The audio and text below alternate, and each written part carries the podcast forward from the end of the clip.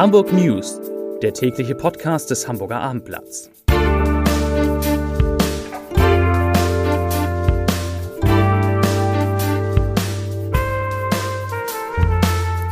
Herzlich willkommen. Mein Name ist Lars Heider und heute geht es um extrem unterschiedliche Corona-Zahlen in den sieben Hamburger Bezirken. Weitere Themen, die 7-Tage-Inzidenz steigt zum ersten Mal seit Januar wieder über 100. Studenten feiern eine wilde und natürlich verbotene Party und Konzertveranstalter distanzieren sich vom Docs und von der großen Freiheit 36. Dazu gleich mehr. Zunächst aber die Top 3, die drei meistgelesenen Themen und Texte auf abendblatt.de. Auf Platz 3 ausgezeichnet. Der weltbeste Gin kommt aus Poppenbüttel. Auf Platz 2 Hamburgs Konzertbranche distanziert sich vom DOX und auf Platz 1 Hamburg. Inzidenz dreistellig, jetzt droht die Notbremse. Das waren die Top 3 auf www.abendblatt.de, der schönsten und besten Nachrichtenseite für Hamburg. Die Corona-Lage in Hamburg verschärft sich weiter. Am heutigen Mittwoch wurden 393 Neuinfektionen verzeichnet, 190 mehr als vor einer Woche. Da lag die Inzidenz übrigens noch bei 78,7. Und heute, heute liegt sie bei 100,9 und damit hat dieser Wert erstmals seit dem 27. Januar wieder die Marke von 100 überschritten.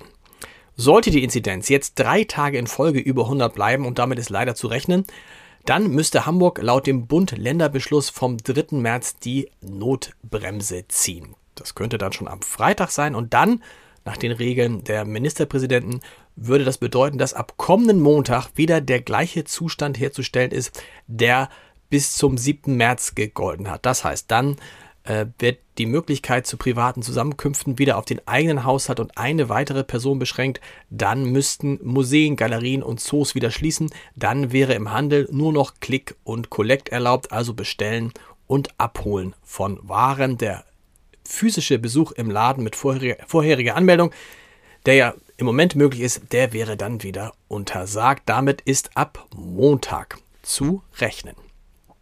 Die sieben Hamburger Bezirke haben übrigens höchst unterschiedliche Inzidenzwerte. Da liegt richtig was dazwischen.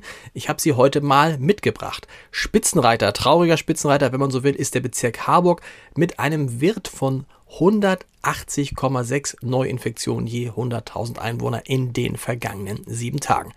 Es folgen Mitte mit 138,2, Bergedorf mit 97,5, Wandsbek mit 74,3, Altona mit 72,6, Nord mit 61,3 und Eimsbüttel mit, einem, mit einer 7-Tage-Inzidenz von 55,7.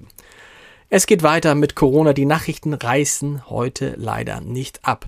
Der Tierpark Hagenbeck geht angesichts der steigenden Infektionszahlen nämlich nicht mehr davon aus, wie geplant kommende Woche wieder öffnen zu können. In einer Mitteilung vom heutigen Mittwoch verweist der Zoo auf einen Hinweis, den er selbst aus der Kulturbehörde bekommen hat in der die bekommen hat, in der die Rücknahme der eigentlich geplanten Lockerungen, von denen auch Habeck, Hagenbeck profitiert hätte, Habeck auch, Hagenbeck profitiert hätte, bereits in Aussicht gestellt wurde. Und es gibt noch eine weitere Enttäuschung, eine weitere Absage.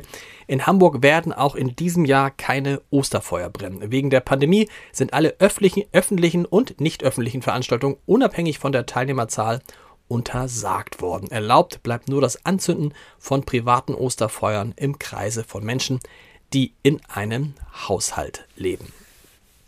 Zu dem hoffnungsfrohen Teil der Corona-Pandemie. Der, der, medizinische Leiter des Hamburger Impfzentrums in den Messehallen, Dirk Heinrich, plädiert angesichts des AstraZeneca-Stopps für eine grundlegende neue Strategie, um nicht den Anschluss beim Impfen zu verlieren. Heinrich schlägt vor, jetzt vielmehr den Impfstoff von BioNTech bei Jüngeren einzusetzen.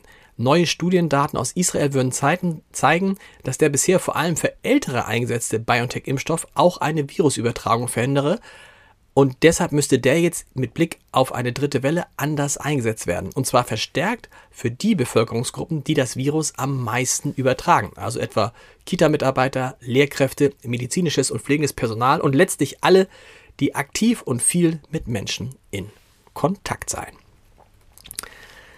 Zu den Polizeimeldungen des Tages. Die Hamburger Polizei hat erneut eine illegale Corona-Party in Hamburg beendet. 19 Leute sollen in der Nacht zum Mittwoch also zum heutigen Mittwoch, in einem Studentenheim am Berliner Tor in St. Georg wild gefeiert haben. Anwohner hatten sich über Lärm beschwert, der aus dem Heim dröhnte und die Polizei gerufen. Fünf Streifenwagen rückten an, doch auf Klingeln und Klopfen wurde den Beamten leider nicht geöffnet, deshalb musste die Feuerwehr noch geholt werden. Die hat dann die Wohnungstür mit Gewalt geöffnet, doch damit war der Einsatz immer noch nicht beendet, denn die Gäste, man glaubt es kaum, verschanzen sich in Zimmern und im Bad hinter verschlossenen Türen. Auch diese mussten von der Feuerwehr gewaltsam geöffnet werden und schließlich stellte die Polizei fest, dass neben der 23 Jahre alten Mieterin der Wohnung. 18 weitere Partygäste dort zu Gast waren. Keiner hielt sich natürlich an die Abstandsgebote, keiner trug einen Mund-Nasenschutz. Und deshalb werden jetzt alle ein Bußgeld wegen des Verstoßes gegen die Eindämmungsverordnung zahlen müssen.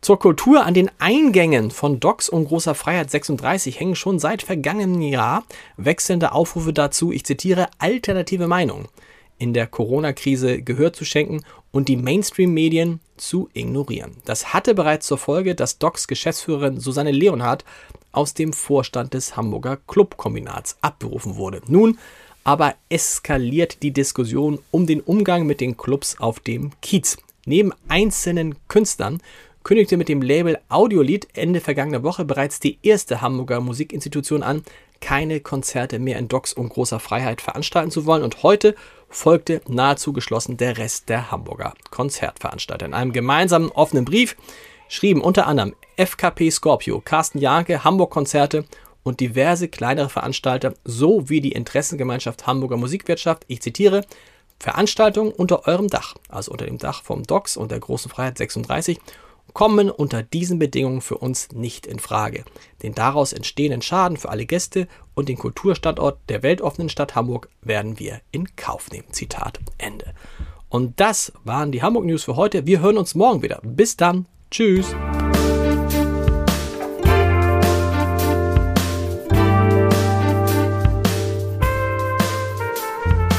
Weitere Podcasts vom Hamburger Abendblatt finden Sie auf abendblatt.de slash podcast.